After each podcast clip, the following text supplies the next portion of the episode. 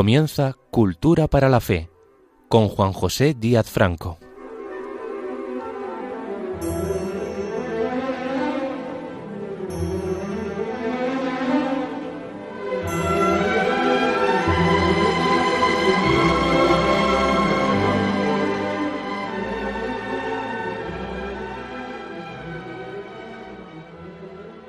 Bienvenidos al programa Cultura para la Fe.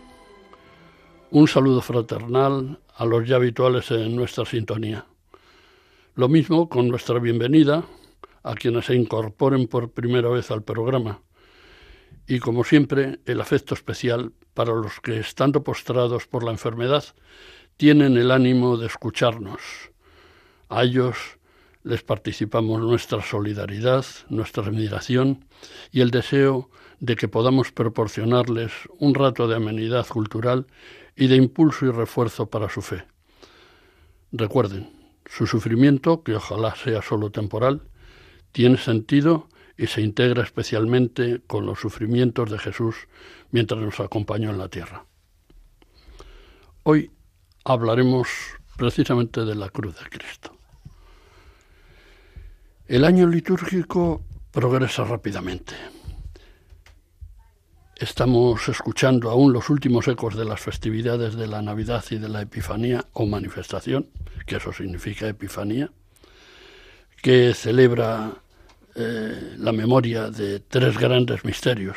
El primero y principal, el de la adoración de los magos, que hemos comentado en la charla anterior, pero también los otros dos que según el catecismo de San Pío X recoge esta efeméride de la Epifanía el bautismo de Cristo y su primer milagro en las bodas de Cana de Galilea.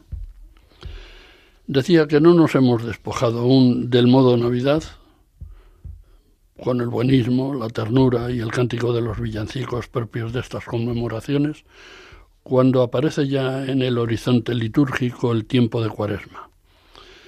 Y se inicia a buen ritmo el peregrinaje espiritual de Jesús impartiendo su mensaje evangélico camino del Calvario hasta la consumación en la cruz de la obra de salvación que le trajo hasta nosotros. La cruz, siempre la cruz, la inevitable, terrible y gloriosa cruz. La cruz que Jesús dignificó y que le simboliza desde entonces de manera omnipresente un nexo de unión entre la infancia de Jesús y su vida adulta de víctima propiciatoria, expresado como una anticipación del misterio de ternura y dolor que planea sobre la figura de Jesús desde su nacimiento. Recuerdo eh, ahora como una premonición en el arte de esa cruz providencial y salvadora, tierna y terrible a la vez. Se trata de la talla del escultor Alonso Cano titulada Cristo Niño con la Cruz, que se puede admirar en la iglesia madrileña de San Fermín de los Navarros. El catedrático Camón Aznar opina sobre esta preciosa talla, que pocas veces la emoción del signo trágico de la humanidad de Cristo ha sido expresada con tan evidente ternura. Jesús Niño lleva ya sobre sus hombros, como resumen de su futura vida, una cruz que dramatiza sus días infantiles, como un juguete que espanta todas las alegrías de la niñez, así soporta este cuerpo de delicada morbidez unos troncos en forma de cruz. Porque lo emocionante de esta maravillosa escultura reside en el contraste entre ese destino que se presiente trágico y la infantil candidez de la imagen de Cristo Niño. El arte de Alonso Cano, cuya dulzura era tan apta para representar temas infantiles, acertó plenamente con esta figurilla de patética ternura, y cuya encarnación se conmueve bajo el peso de esta cruz, tan incongruente con la inocente felicidad que emanan sus formas. Se sitúa esta talla hacia 1650 y su exquisito modelado le constituye la imagen más preciosa de Cristo Niño que existe en el arte español. Esta imagen, tan premonitoria del Niño Jesús, nos sitúa en la fundamental evidencia cristiana de que todo está presidido por la cruz, símbolo de la vida cristiana y del mismo Cristo. En mi infancia, en el parvulario, comenzábamos el estudio de la doctrina cristiana en aquellos antiguos y venerables catecismos, invocando la memoria especial de la cruz. Repaso dos de aquellos textos a los que alcanza mi memoria. El Catecismo de la Doctrina Cristiana del padre Gaspar Astete, que vivió entre 1537 y 1601, cuya primera edición se hizo en Burgos en 1599. Y también la otra obra, que yo mm, vengo ahora a recordar, es el Catecismo y exposición breve de la doctrina cristiana del padre Jerónimo de Ripalda, que vivió entre 1535 y 1618, editado por primera vez en Burgos en 1591. Ambos textos, de dos ilustres miembros de la Compañía de Jesús coetáneos entre sí, representan una meritoria ampliación divulgadora para los fieles del Catecismo del Santo Concilio de Trento para los párrocos, publicado por San Pío V y conocido como Catecismo Romano o Catecismo del Concilio de Trento, elaborado y publicado en 1566 para exponer la doctrina cristiana y mejorar su comprensión teológica por parte de los párrocos. El concilio de Trento se desarrolló en tres etapas, entre los años 1545 y 1563, y bajo tres papados, los de Paulo III, 1530 a 49, el de Julio III, 1550-55, y el de Pío IV, 1559 a 65. Durante su pontificado, Paulo III aprobó la Compañía de Jesús, que resultó ser el mayor azote del cisma y de la herejía, junto a los teólogos dominicos de la Escuela de Salamanca presentes en aquel concilio. No es el momento de analizar en extensión lo tratado y aprobado en el concilio de Trento, pero sí es de señalar que esta reunión de la Iglesia Universal supuso una intensa reflexión sobre la doctrina cristiana, cuestionada por Lutero y sus seguidores en la Reforma Protestante, provocadora de aquella grave escisión contra la sede romana y el papado.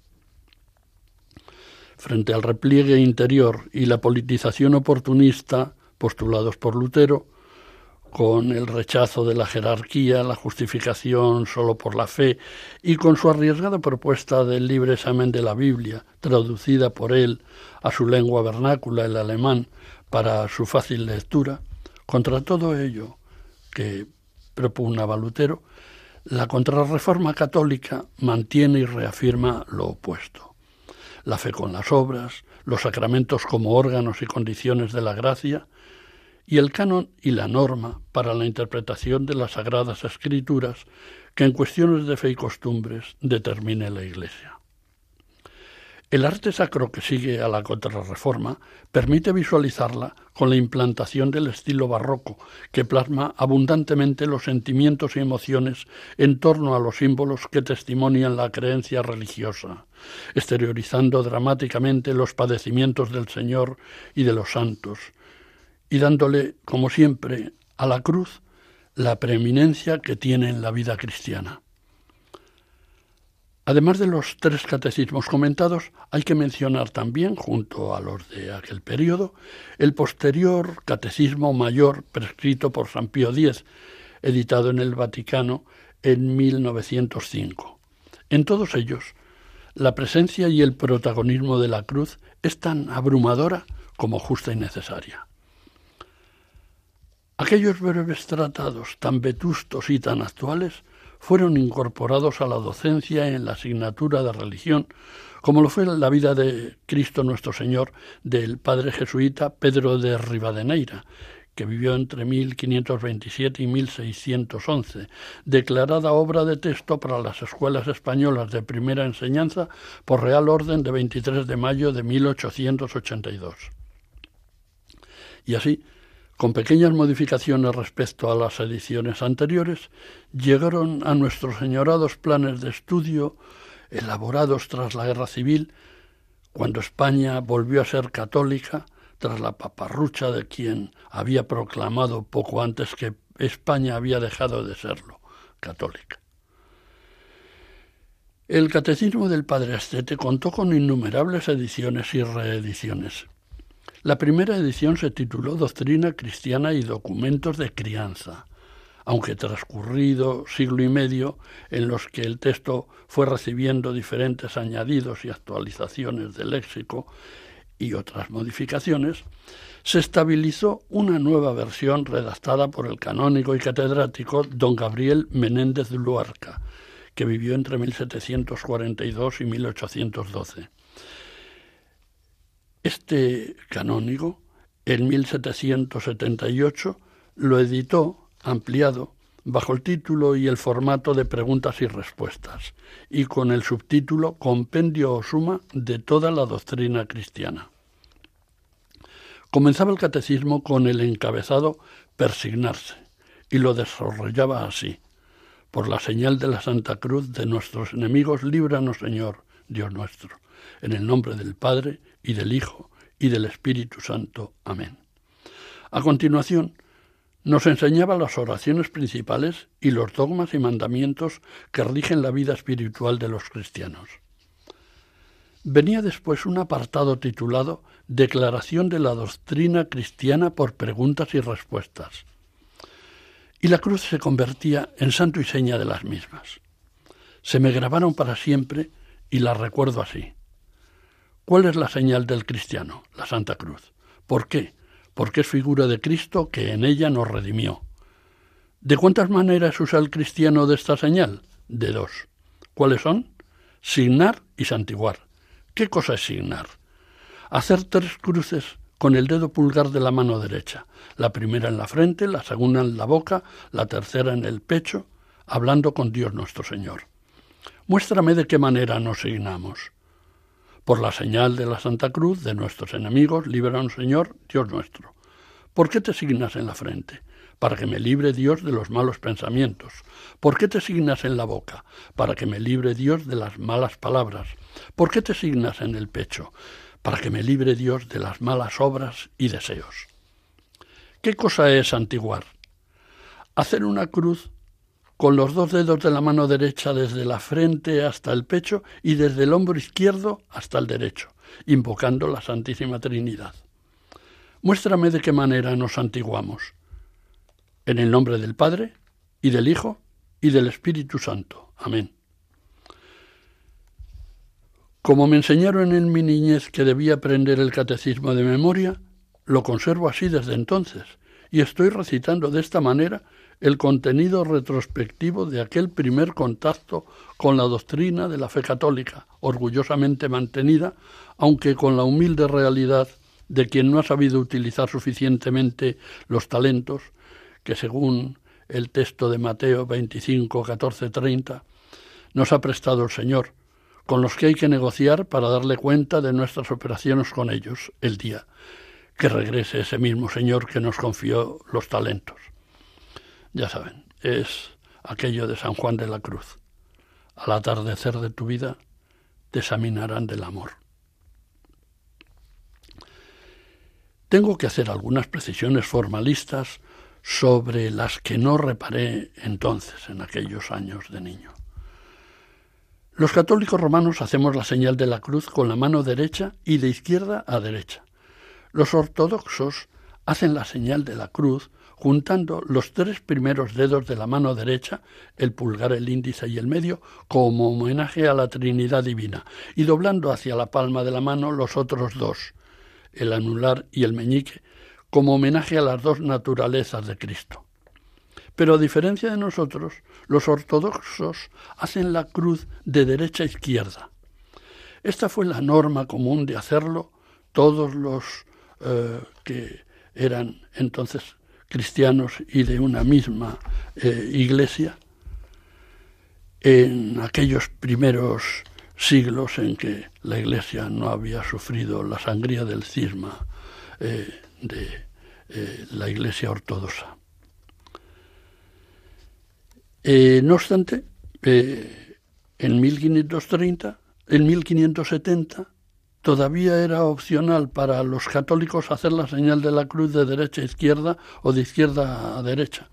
Fue al final del pontificado de San Pío V, que fue de 1566 a 1572, cuando se recomendó que se hiciera solamente de izquierda a derecha, mientras que la Iglesia ortodoxa griega permaneció en su práctica original de derecha a izquierda. Otra cuestión a aclarar es que la señal de la cruz debe hacerse siempre con la mano derecha, aunque la persona sea zurda, como criterio de unificación litúrgica, sin que exista ninguna connotación más profunda de carácter teológico. Es un ritual y es la costumbre y el uso que la Iglesia Católica practica hasta hoy. Y también será bueno aclarar que cuando nos signamos y luego inmediatamente nos santiguamos, a eso se le llama persignarse. Y ahora vuelvo a recitar de memoria las preguntas que planteaba aquel querido catecismo aprendido en la infancia sobre el uso y el sentido práctico de la cruz. ¿Cuándo hemos de usar la señal de la cruz? Siempre que comenzáremos alguna buena obra o nos viéremos en alguna necesidad, tentación o peligro. Y habitualmente al levantarnos de la cama, al salir de casa, al entrar en la iglesia, al comer y al dormir. ¿Por qué hemos de usar tantas veces la señal de la cruz? Porque en todo tiempo y lugar nuestros enemigos nos combaten y persiguen. ¿Quiénes son nuestros enemigos? El demonio, el mundo y la carne. Pues la cruz tiene virtud contra esos enemigos. Sí, Padre, tiene virtud, porque en ella los venció Jesucristo con su muerte. Cuando adoras la cruz, ¿qué es lo que dices? Señor mío Jesucristo, te adoro y te bendigo, porque por tu santa cruz redimiste al mundo. Esto lo aprendimos en el Catecismo del Padre Astete. En el Catecismo del Padre Ripalda, la exposición de la doctrina era prácticamente la misma en cuanto a estructura y por supuesto en cuanto a contenido. El Padre Ripalda, vinculado con Santa Teresa de Jesús como confesor, la animó a escribir el libro de las fundaciones, según cuenta la propia santa. El padre Ripalda ejerció con notable prestigio cometidos docentes y cargos de gobierno. Por el contenido de su doctrina, entre 1586 y 1588, fue investigado y luego absuelto por la Inquisición. La primera edición de su catecismo se publicó en 1591 y fue reeditado en, numerosísimas ocasiones, como el del padre Astete.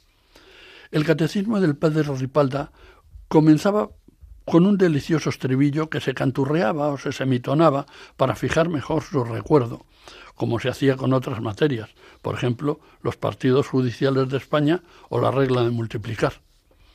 Decía así aquel estribillo de feliz recuerdo.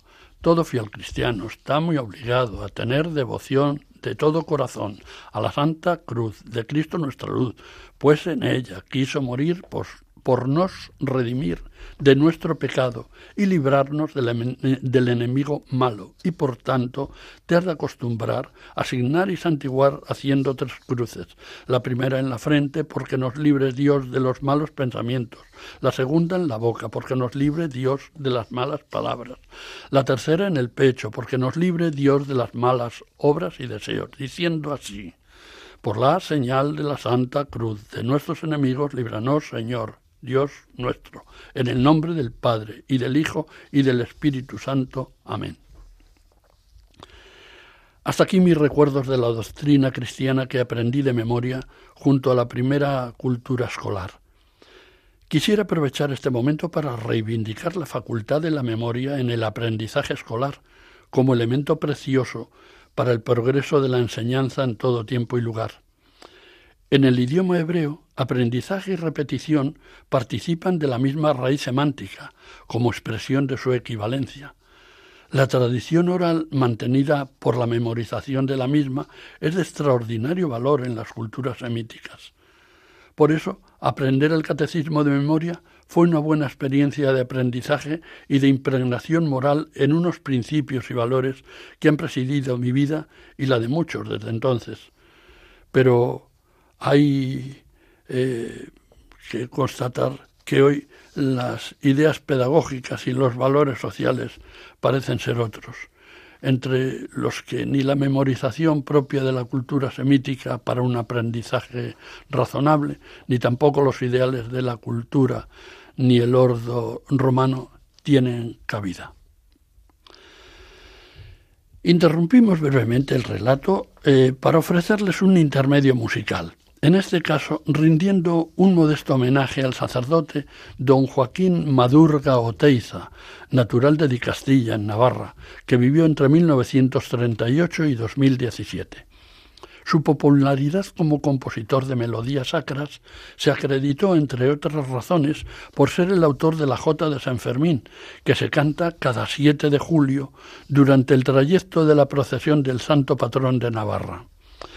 Escribió otras composiciones religiosas, algunas inspiradas en su devoción a la cruz, que ocuparán nuestros dos momentos musicales en esta nueva emisión de Cultura para la Fe. En primer lugar, les ofrecemos Cristo y su cruz, y en un segundo momento les ofreceremos, oh cruz, te adoramos.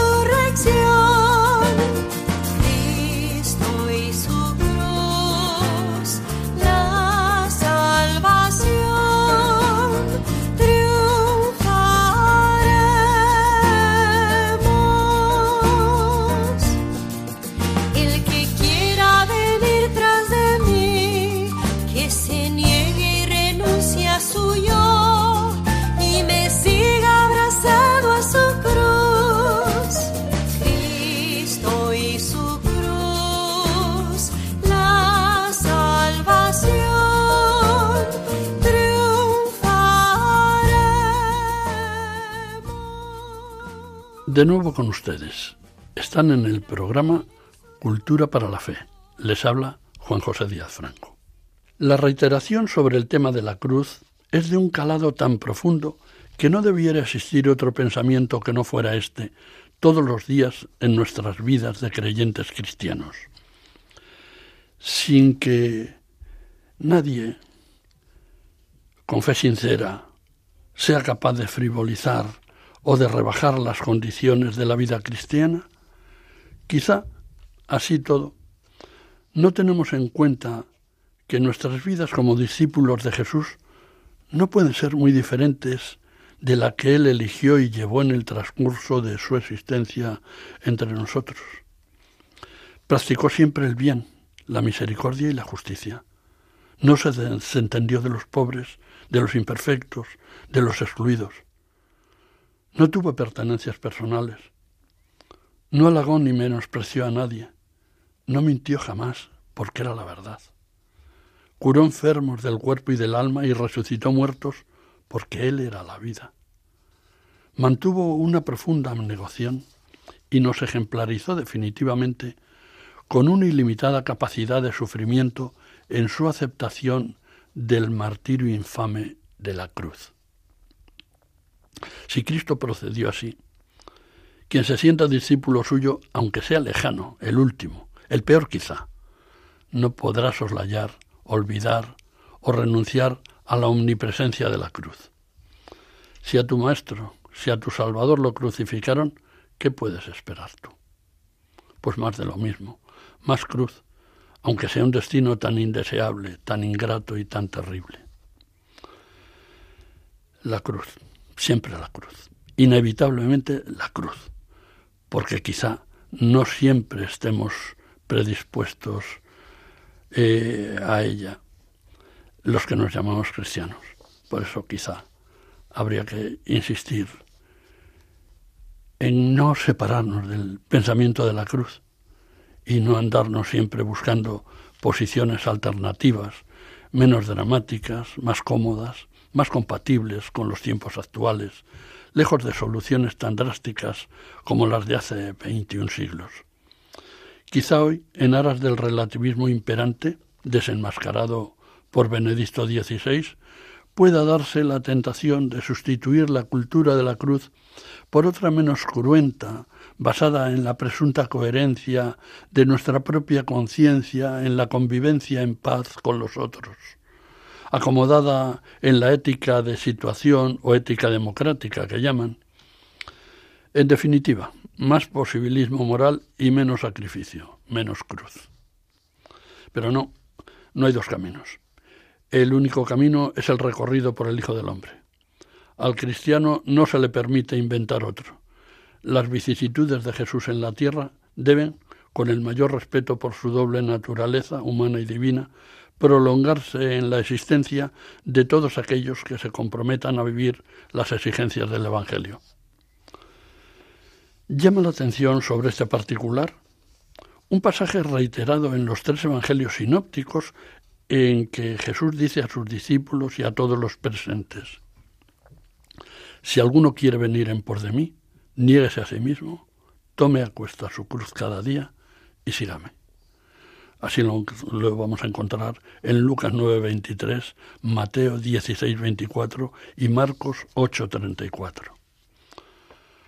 Obviando para otro momento y otro análisis el que se trate de una invitación a todos, esta de tomar la cruz y seguirle, y no solo a los discípulos.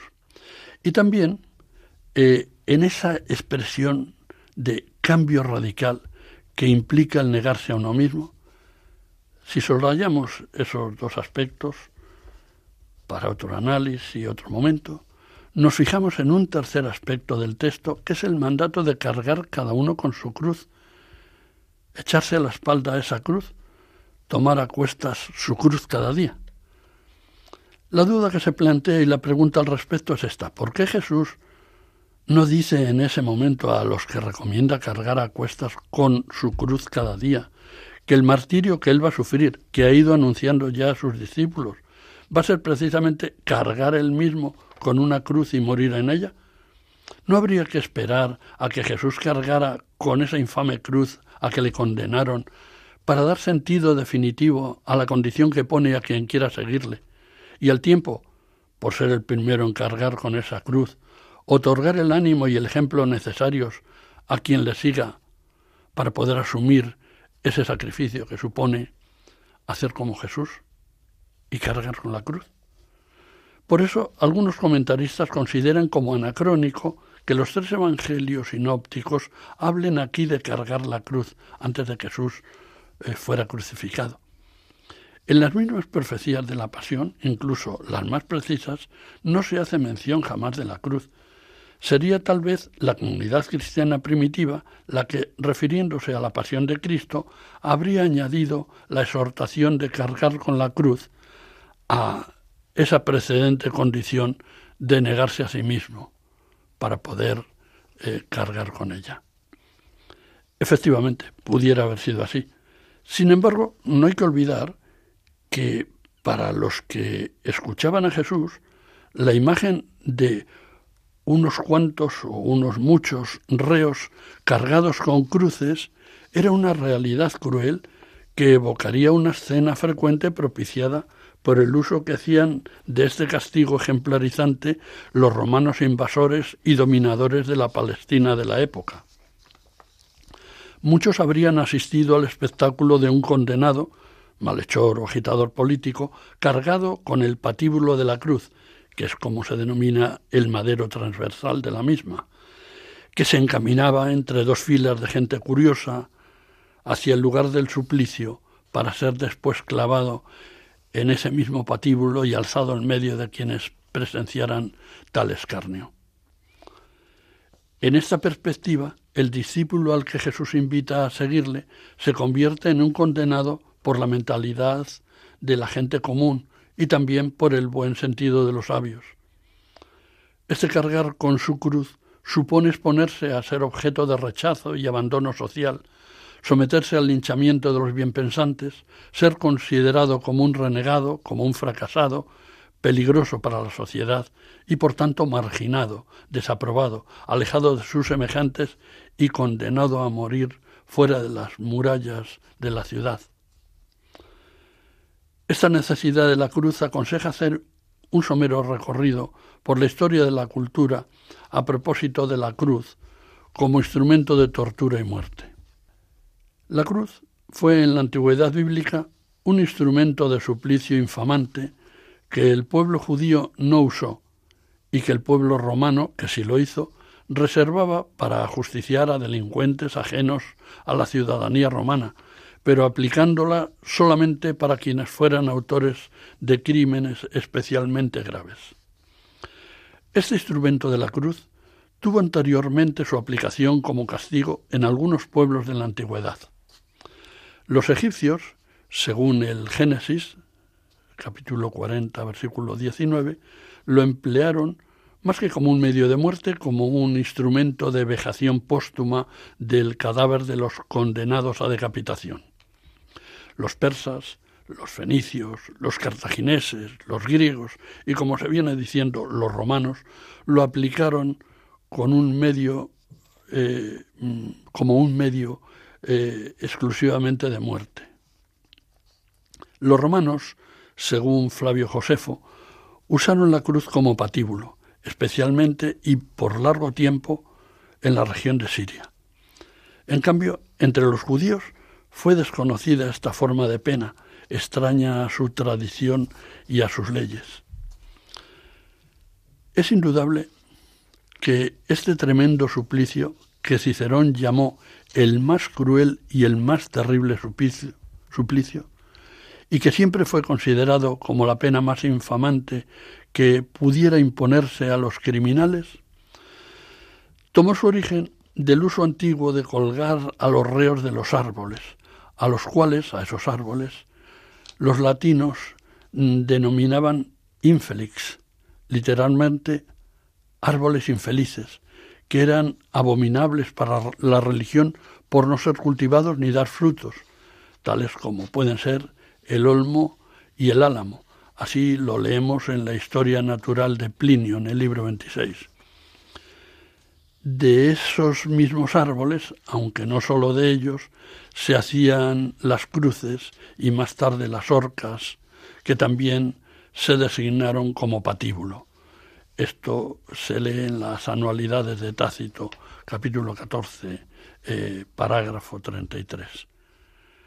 El significado deshonroso de esta pena abarca hasta el nombre del madero, pues Terencio, usando un juego de frases, llamó cruces a las meretrices. Que esta pena vino a ser una de las más comunes en la ley romana lo dicen multitud de hechos consignados por diversos escritores. Tarquino mandó que sufrieran este cruel martirio cuantos desgraciados se negaron a trabajar en los lugares inmundos de su mansión real. Graco empleó este suplicio para castigo de su enemigo, el político y militar Publio Popiliolenas, perseguidor anteriormente de los fieles a Graco creyendo que sería el más atroz que pudiera imponerle, pues de este modo duraría aún después de su muerte. Cicerón se lamentaba de que Labieno hubiera eh, ordenado la fijación de una cruz que sirviera de suplicio a los malos ciudadanos en pleno campo de Marte en Roma. Y clamó contra Berres a causa de la cruz de Gabio, diciendo Grande es la ignominia de una condenación pública, espantosa es la confiscación, cruel el destierro. Pero dentro de estos males queda todavía algún vestigio de libertad. mas el verdugo y sobre todo la cruz causan tal terror, tal afrenta, que todos debemos pedir que jamás caiga la sentencia de crucifixión sobre un ciudadano romano. Séneca decía a sus discípulos que el mayor mal que pudiera aquejar cualquier nacido era la muerte en cruz, mal que todos debían evitar, aunque para ello hubieran de recurrir al suicidio.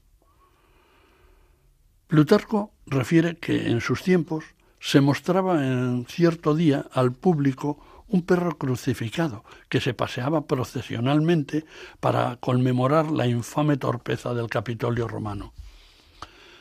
Marco Minucio Félix increpaba a los idólatras diciéndoles que sus dioses tal vez hubieran sido fabricados con maderas del árbol fatal, del árbol maldito, suplicio de esclavos.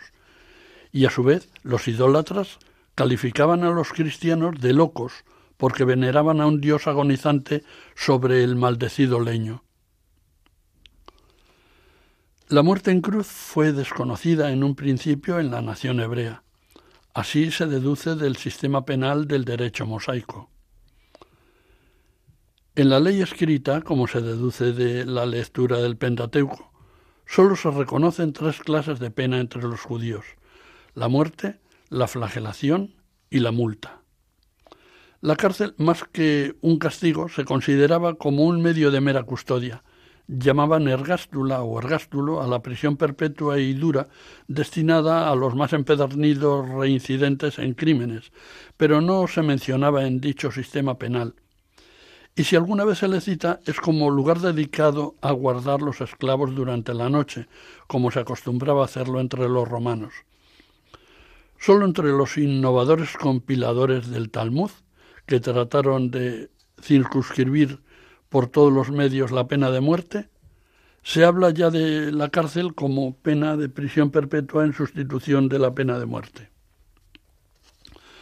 Uno de los medios para llevar efecto la pena capital fue el de la horca, el cual debía sobreentenderse como aplicable a todos aquellos casos en que la ley no indicara otro medio particular de muerte.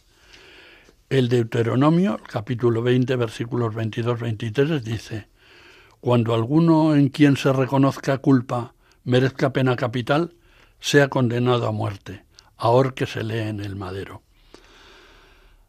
Algunos suponen que la horca no fue empleada como instrumento esencial para la ejecución de la muerte del reo, sino como afrenta póstuma del mismo, ya ejecutado por cualquier otro procedimiento. De este modo, el escarnio impuesto al cadáver del ajusticiado, influyendo en el ánimo del pueblo, le obligaría más al respeto de las leyes. Otro género de muerte, aplicado eh, con alguna mayor frecuencia, fue el de la lapidación, que se llevaba a efecto apedreando al acusado todo el pueblo, con obligación por parte de los acusadores de arrojar la primera piedra. O bien se ejecutaba conduciendo al condenado a un altozano, desde el cual se le despeñaba por uno de los testigos acusadores, lanzando tras él un gran peñasco y rematándole si sobrevivía a las pedradas. Eh, las pedradas previas y las que le aplicaban hasta que dejaba de existir. El Levítico en el capítulo 24, versículos 14 a 16 habla de esta pena impuesta especialmente a los acusados de blasfemia. Conduce al blasfemo fuera de las moradas y todos los que oyeron la blasfemia pongan las manos sobre su cabeza y el pueblo entero lo la pide. Los rabinos del Talmud, hablando de la ejecución de este suplicio, dicen que el reo era conducido fuera de la ciudad, precedido de un delegado del Sanedrín o Sinedrio, portador de una pica en cuya parte superior flameaba un banderín que servía para recabar la atención de quienes pudieran aportar alguna declaración en favor del sentenciado, en cuyo caso se suspendía la ejecución hasta el examen del alegato testifical. Otra de las formas, también en uso entre los judíos, fue la de la hoguera, empleada contra los acusados de adulterio consumado con la suegra o la hijastra, y contra el delito de prostitución de la hija de un sacerdote. Así lo leemos en el Levítico capítulo 20, 14 y capítulo 21, 9. Se llevaba efecto arrojando al reo en una pira o bien haciéndole tragar plomo derretido con el fin de que se conservase su cadáver. Un medio de muerte más sencillo fue el de mm, decapitación, empleado con los, con los habitantes del pueblo o ciudad que incurriesen en delito de apostasía, abrazando cultos politeístas e idolátricos. En este caso, la población entera era inmolada a filo de espada y una vez decapitados todos los habitantes, sus cadáveres, con cuanto dentro de la misma población se encerrara, se entregaban al fuego. Así se lee en el Deuteronomio capítulo 13 versículos 12 a 17.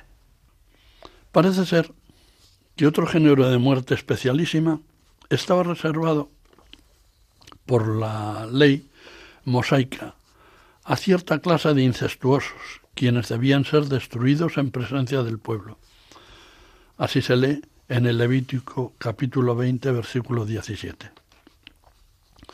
Los talmudistas han querido sin duda dar a entender por esta destrucción referente al alma, o bien sino a la muerte eh, por un medio celeste, lo que supone decir condenarles a una pena inferior confiada a la providencia y por la humana justicia aplicada por medio de la flagelación. Las penas menores de flagelación y multa eran aplicables a delitos de menor importancia. La primera se empleaba contra los ejecutores de actos criminales que por no estar revestidos de carácter grave no eran señalados con pena especial. El número de azotes era proporcionado a la importancia del delito, aunque nunca debía exceder de cuarenta, para que, según el Deuteronomio, capítulo 25, versículos 2-3, tu hermano no sea inmoderadamente lacerado en tu presencia. Con pena de multa eran castigados los causantes de atentados leves contra la integridad personal, que de esta manera recibía una indemnización por el daño ocasionado. Estos eran los principales y más frecuentes castigos comprendidos en el sistema penal del derecho mosaico.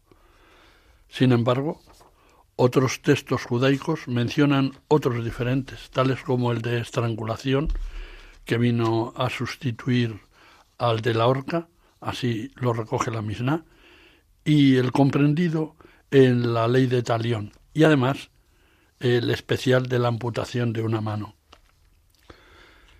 El derecho de venganza privada que la ley de talión autorizaba al pariente más próximo del malherido o imperfecto, llamado redentor de la sangre, le autorizaba a dar muerte al ofensor. Es de suponer que consignado fuera de la ley hebraica, como lo fue en la de otros pueblos primitivos.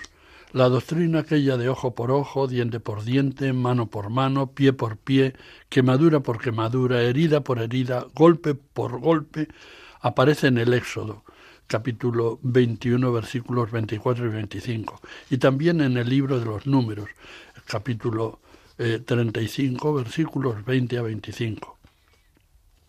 Salvo en los casos de que el mal causado fuere por accidente y sin causa de odio o enemistad por parte del agresor, o de un excesivo abuso injusto del derecho privado por parte del agredido. También Jesús alude para perfeccionarla a la ley de talión. Esto lo leemos en el Evangelio de San Mateo, capítulo 5, versículo 38, recordando la cita del Levítico 24, 19, 20, cuando Jesús dice, habéis oído que fue dicho eh, ojo por ojo y diente por diente y recuerda lo de la ley de Talión. Estas dos referencias que he citado, eh, mm, mm, la de San Mateo eh, recordando el libro del Levítico, se añade a las dos citas anteriores del Pentateuco, la del Éxodo y la de Números. La ley de Talión fue común desde el Código de Hammurabi, que la recoge a todo el Oriente y también a la Roma primitiva, que tenía una ley llamada de las doce tablas, de donde procede precisamente el nombre de Talión, porque procede del nombre Talio, las doce tablas. Jesús la menciona como un principio de justicia, pero no de caridad. La pena de amputación de la mano fue impuesta contra toda mujer que interviniendo en riña entre hombres, en defensa de uno de ellos, sea quien fuere, padre, hijo, esposo, hermano o amigo, agrediese a otro, valiéndose del recurso de extender la mano. Desprovisto este extender la mano de cualquier ampliación metafórica ajena, ajena al mero frenar con las manos una agresión, la pena resulta incomprensiblemente cruel y dura contra las mujeres. Vemos, pues, que entre todos los castigos de la ley mosaica no se mencionan nunca el suplicio mm, de cruz ni eh, cosas parecidas a lo que supone esta infamia de castigar a alguien a morir en la cruz. Este castigo, por tanto, eh, mm, no se correspondía eh, al uso de la ley propio del pueblo judío, eh, pero sí propio mm, de otros pueblos, que, insisto, nunca por entonces el pueblo judío eh, tenía en cuenta y aplicaba, salvo, en situaciones muy especiales, como eh, la enemistad que se produjo hacia Jesús por parte de las clases dirigentes del pueblo judío de su época. Interrumpimos brevemente de nuevo eh, la charla para ofrecerles eh, la canción religiosa O Cruz te adoramos del sacerdote ya mencionado en el primer momento musical, don Joaquín Madurga.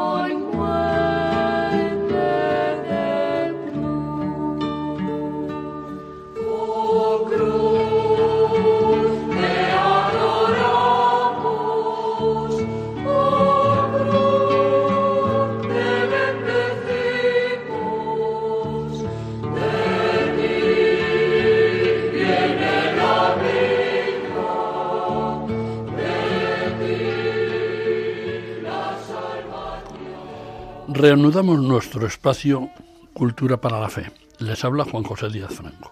En el derecho penal de Judea no existía, pues, como hemos reiterado anteriormente, la pena de cruz, al menos en la forma que la verificaban los demás pueblos, principalmente los romanos. Pues aunque la Vulgata, traduciendo la interpretación que eh, se cuenta en la historia de José cuando dio explicación del sueño del panadero del faraón, pues en esa situación dice así eh, el texto que tratamos de comentar. Dentro de tres días te cortará el faraón la cabeza y te colgará de un árbol y comerán las aves tus carnes. Lo leemos en el Génesis capítulo 40, versículo 19. Pero no se trata aquí de crucifixión propiamente dicha, para abundar en la idea de que el pueblo judío no tenía la crucifixión por práctica eh, mm, punitiva eh, de muerte o de no muerte. No tenía esa práctica. Eh, y entonces no se trata en este caso de una crucifixión como tal, sino más bien que después de ser decapitado sería colgado de un palo y expuesto para ser devorado por las aves. En la historia hebraica, una sola vez se menciona esta clase de suplicio, refiriéndola al tiempo de los últimos asmoneos, en que uno de aquellos monarcas, el llamado Alejandro Llaneo, lo empleó en un caso excepcional, en que para desahogo de su cólera mandó crucificar a 800 infelices prisioneros. Lo cuenta Flavio Josefo eh, en La Guerra de los Judíos libro primero, capítulo cuarto. En todos los tiempos, el horrible suplicio de la cruz fue considerado como el más funesto y degradante de todos, pero nunca fue revestido de carácter tan especialmente difamatorio como el que tuvo en la época de la muerte de Jesús. Entonces se consideraba tan ignominiosa que en un principio solo se aplicaba a los esclavos, así lo leemos en Lipsio, en el Tratado de la Cruz, y a los criminales más recalcitrantes. El cadáver del crucificado no debía permanecer durante la noche en el lugar de la ejecución, sino que era enterrado el mismo día, porque aquel que muere en el madero está maldito por Dios. Este precepto de la ley nos explica las palabras de Isaías cuando, hablando proféticamente de Cristo, dice, se hizo como el último de los hombres, objeto de horror para nuestros ojos. Y más adelante le denomina a Jesús o a la figura que prevé eh, Isaías, que sería la del el Redentor, Jesús, lo denomina el humillado.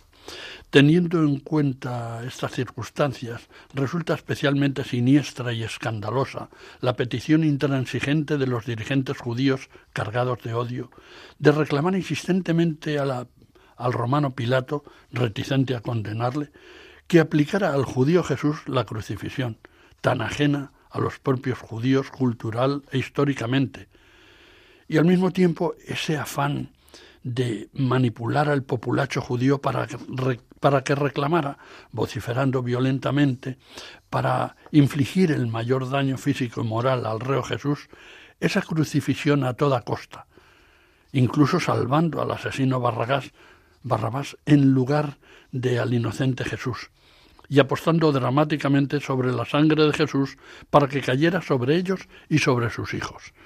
Así lo leemos en el Evangelio de San Mateo, capítulo 27, versículo 25. El odio de sus compatriotas judíos a Jesús es paradigmático, por incomprensible, desmesurado e injusto. Si alguien fuera preguntado alguna vez por lo que es el odio, podría muy gráficamente responder con el recuerdo sangriento de ese paradigma del odio que sintieron por Jesús los escribas y fariseos, y por supuesto también los saduceos, competidores políticos y doctrinales de los fariseos, pero no eh, en la enemistad de Jesús. Aquel selecto grupo de fanáticos atesoraba la colección completa de los luego definidos por San Gregorio Magno en el siglo VI como pecados capitales, Jesús se los anticipó y se los reprochó uno por uno y en su orden. Así lo leemos en Mateo capítulo 23, versículos 23, 25, 26, 27 y 29, donde le recuerda sus miserias, comenzando con la imprecación ay de vosotros escribas y fariseos. Y también en Marcos 12, 38, 40 y en Lucas 20, 45, 47. Allí es donde le llama raza de víboras, sepulcros blanqueados, expresiones que resultan eh, casi casi pues insólitas en boca de, de El Salvador, tan paciente, tan misericordioso, pero no se ahorró el calificativo de los que estaban actuando con una vileza moral extraordinaria y pervirtiendo el sentido de la religión judía. No debe existir en la mitología, en la literatura o en la historia de la humanidad un sentimiento de odio tan perfilado, tan creciente y tan consumado como el de los contemporáneos judíos con su paisano y fustigador Jesús de Nazaret. Antonio Machado, en su poema de 1910 Por tierras de España, incluido en el libro Campos de Castilla de 1912, se refiere al comportamiento destructivo que tiene el ser humano hacia la naturaleza y hacia el prójimo, con una adjetivación tan negativa que muy bien podría aplicarse a la degenerada estirpe judía que indujo la condena a muerte de Jesús. Selecciono una de las estrofas de cuatro versos alejandrinos de ese poema de Machado. Abunda el hombre malo del campo y de la aldea, capaz de insanos vicios y crímenes bestiales, que bajo el pardo sayo esconde un alma fea, esclava de los siete pecados capitales. El odio es un sentimiento profundo e intenso de repulsa hacia alguien que provoca el deseo de producirle un daño o de que le ocurra alguna desgracia, como vivencia de un agravio padecido, es una respuesta primaria y moviliza grandes emociones y genera un rencor hacia otra persona que se enquista, absorbe la atención, encadena al pasado, impide cicatrizar la herida y dificulta la alegría de vivir. El odio es una emoción que puede originarse de distintas maneras, bien porque alguien ajeno ha afectado de forma constante y directa nuestro bienestar, o bien porque lo ha hecho alguien con quien nos vinculamos emocionalmente. También puede surgir de un sentimiento de envidia o inferioridad hacia lo que alguien es o tiene. Psicológicamente el odio aparece vinculado con la ira, que aparte de ser un pecado capital constituye un sentimiento muy amplio, profundo y violento, el carácter general e indiscriminado de la ira se concentra en algo o en alguien cuando el odio se hace presente. Jesús les ofreció, con el ejemplo de su paciencia, su palabra y sus hechos de vida, el antídoto para los males del alma que aquejaban. Obviamente no lo siguieron, y buscando la perdición del justo, encontraron la propia. Hasta aquí el programa de hoy de Cultura para la Fe, que tendrá continuidad en próximos programas con más reflexiones sobre datos culturales referidos a la cruz de Cristo. Quiero recordarles antes de terminar que pueden dirigir, si lo desean, sus comentarios a propósito de este programa a la siguiente dirección. Cultura para la fe arroba radiomaria.es Paz y bien para todos.